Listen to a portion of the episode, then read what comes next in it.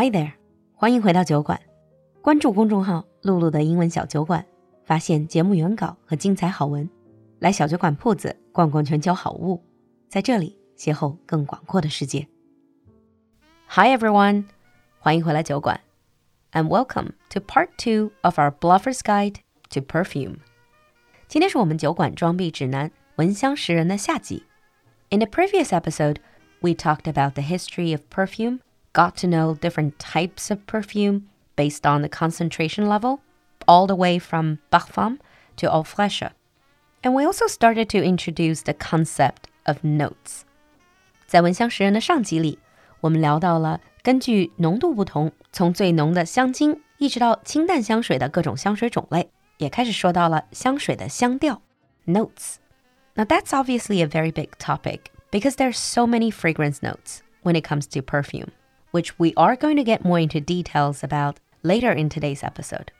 But first of all, let's start today's program with a few interesting stories about famous people and their scents.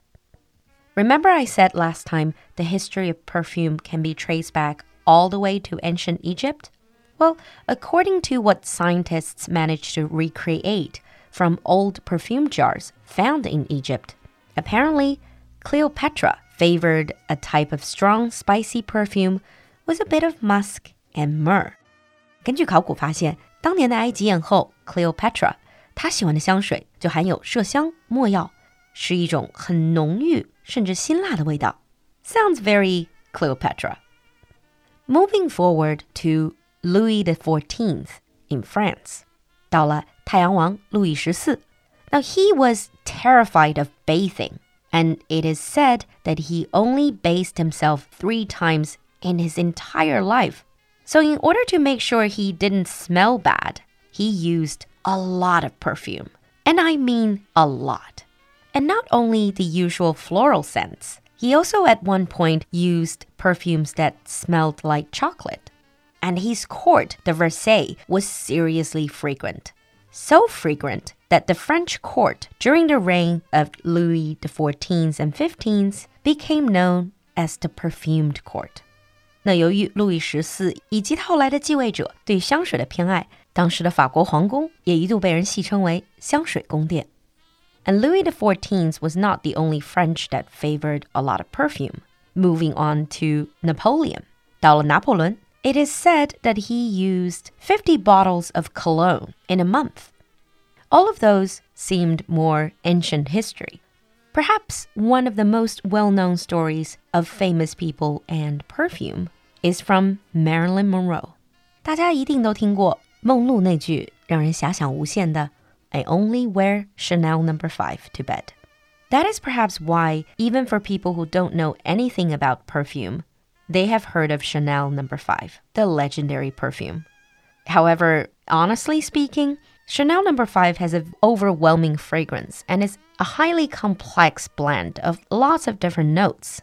It's definitely not the perfume for everyone. Another quite moving story about perfume happened between Audrey Hepburn and Givenchy. 可能有不少人知道纪梵希的一款经典香水叫做禁忌 L'Interdit. This was created by Givenchy in 1957 specifically for Audrey Hepburn. 这款香水是一九五七年纪梵希专为自己的一生挚友奥黛丽·赫本而调制的。And he gave this perfume to Audrey Hepburn, and she wore it for a whole year before the fragrance was released to the public. A story fit for the ultimate romantics. After all these anecdotes, let's go back to the actual fragrance notes. Now, when it comes to perfume, there are hundreds of those notes.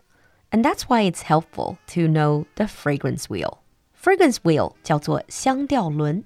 If you search this word online, you will find many pictures showing a round diagram that displays the different scent families and subfamilies. Just as we mentioned last time, on the fragrance wheel, there are four major families floral 花香调，oriental 东方香调，woods 木质香调，and fresh 清新香调。Underneath each of them, you see subfamilies. So let's get to know these fragrance families a bit more. Starting with floral. So the floral scent family is one of the most common families and are used in many well-known perfumes. They are most often used in women's fragrances. They usually smell like fresh cut flowers or have a powdery note to them. They're perfect choices for spring and summertime. And this big floral family is further divided into some subfamilies. 花香调的大类里还细分为一些小类，including fruity 果香调、floral 普通花香调、soft floral 柔和花香调 and floral oriental 东方花香调。And then we have oriental. This family consists of rich exotic scents. Well, exotic to a European perspective. When you think of Oriental scents, you think herbs and spices. This can be quite luxurious and strong, and these notes are oftentimes softened with amber or sweet notes. It's very common to describe the Oriental fragrance family as exotic and seductive, sexy. And this family includes soft Oriental 这一大类下面又被分成柔和东方香调 Oriental 普通东方香调 and woody Oriental 东方木香调。And then we come to woods. They're usually warm, opulent, mixing incense-like fragrances like sandalwood and patchouli. 这一类香调里经常会让你想到香薰，比如说檀香 sandalwood 和广藿香 patchouli. And usually fresh notes like citrus or floral will be used to balance the woods family. And this big family includes woods 这大类下面被细分为普通木香调 mossy woods 苔藓木香调 and dry woods 干燥木香调。近些年来经常听到的岩兰草 vetiver also belongs to the woods family. And finally, we have fresh, 清新香调. Now, this family is known for clean, bright scents, herbs, citrus, and the ocean scents. They all fall into this category. This fragrance family is actually more often used in men's fragrances than women's. Personally speaking, this is one of my favorite fragrance families, and I think they really give out this refreshing impression, especially on hot summer days. This big family includes 清新香调下面又被分成 aromatic 芳香调、citrus 柑橘调、water 水生调 and green 绿叶调。 After summarizing all of these fragrance families and subfamilies, another French word to share about perfume. This is called sillage. 说完香调，再和大家分享一个进阶装逼的词汇，同样是法语，读作 sillage。中文翻译叫香迹，痕迹的迹。Sillage refers to the trail of scent left behind from a perfume. Imagine when someone steps off an elevator and they just catch a whiff of their perfume. That is sillage. When perfume is used well, the sillage you created can leave a lingering impression on people, making yourself hard to forget. So, exactly how do we choose and apply perfume. Most people think wearing fragrance is easy, a little spritz, and you're done. But wearing perfume well requires a little more skill and finesse. The first lesson is don't rub. When using perfume, many people have this tendency to put it on our wrists and then rub it on our neck or other parts of our body. And the perfume experts are saying this rubbing action is actually very bad. 香水专家基本上都会告诉你，用香水的时候，千万不要有搓揉的动作，because the friction created by rubbing heats up the skin, which produces natural enzymes that change the course of the scent. So by rubbing your wrists, you're actually breaking down the perfume and destroying its original structure. And lesson number two before you apply perfume, make sure that your skin is properly moisturized so it's not dry. And then you spritz the perfume on your pulse points. Your pulse points are where the blood vessels are the closest to the skin. For example, your wrists, inner forearm, your neck. You can also consider spraying perfume on the back of your ears, your hair, and the back of your knees. In addition to spraying the perfume directly on your body, you can also just spray into the air in front and behind you and walk through the mist as a finishing touch. And for this, you can achieve great sillage. So that is about how to apply perfume. What about choosing a perfume? Although which perfume to choose is ultimately about your own preferences, there are a few general tips that you might want to consider. The first thing is whether you are choosing a perfume for day or night. A perfume worn during the day is usually lighter, and this can perfectly match a casual or a professional look, and it wouldn't be too overwhelming to other people. It's the same logic why most people don't really wear very, very heavy makeup to go to work. So, for example, an eau de toilette, EDT, may be particularly suitable for a day at the office or with your clients. But if you're choosing a perfume to wear on your evening out, then you might want to go for a more pronounced and diffusive fragrance. Something more concentrated, like Eau de Parfum or EDP, to give your style a more sophisticated finish, and also to give yourself a bit more glam. If you really like a particular fragrance, you can easily choose one perfume, but just use the Eau de Toilette version during the day and Eau de Parfum version in the evening. The second thing to consider is your style. Many would want to choose perfume to match their own style.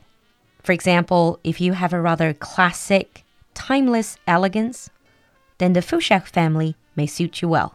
如果你是走经典时尚路线，我们上回说到的 Fouché 复奇调可能是你的优选。If you're someone who's into flower power with lots of floral prints on your dresses, then maybe you can choose an equally floral fragrance to match that look. Or if you're going for the very feminine, more sexy style, then the Oriental family, especially with vanilla notes, might be the way to go. It's not just your general style. You might also choose different fragrances to match the exact type of fabric you're wearing. For example, if you're wearing a leather jacket, choose a perfume with a leathery note.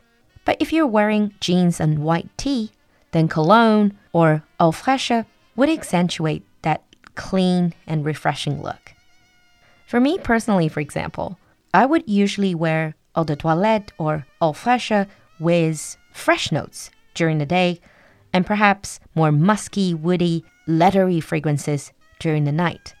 And if I choose to wear qipao, I would go for oriental notes. Oh, and one more thing to add. Recent years, on Chinese social media, we see the word sha long xiang over and over again. And you cannot directly translate that back into English. There is no such thing as salon perfume. In English, usually you would hear niche perfume. 所谓的沙龙香在英文里对应的主要是 niche perfume，也就是小众香水。They're different from the designer perfumes from those major fashion houses. 管它们叫 niche，是因为它们通常会跟 designer perfume 这种大牌香水区分开来。But they're also not the same as indie perfume. Indie perfumes are usually even smaller brands that are generally owned and operated by the perfumer themselves. 还有一种更小众的，可能就是 indie perfume，独立品牌的香水，通常是一个个调香师自己想做的品牌。I've tried indie perfumes before, it's a little bit of a hit and miss situation. In our day to day life, perfume is often underrated or overlooked, but actually plays a very important role in your overall style. Like Coco Chanel said, no elegance is possible without perfume. It is the unseen, unforgettable, ultimate accessory. But there is another quote from a famous perfumer that I like more. This is perfume is the art that makes memory speak. If you think about it, scents can truly remind you of a certain point in your life. A sweet, chocolatey scent could transport you back to a childhood memory of you baking with your family. Or a masculine, musky scent can remind you of the time spent with that special someone. Scents and fragrances have a powerful effect. And hopefully, our two part Bluffer's Guide to Perfume has given you some starter tips. So, what is your favorite scent? Leave us a comment in the comment section. We'll see you next time. 一位有名的调香师曾经说过，香水可以让回忆开口说话。我们每个人对气味的偏好，其实链接的都是记忆里最真切的幸福。而和某款香水的邂逅，会让你在一瞬间重回那段时光。这个让人焦躁的初夏，酒馆铺子为你准备了最新的香水系列，用打动你的特别香调，在纷杂的日常里创造属于你的幸福宇宙。公众号“露露的英文小酒馆”下方菜单进入酒馆铺子，更多好物在酒馆等你。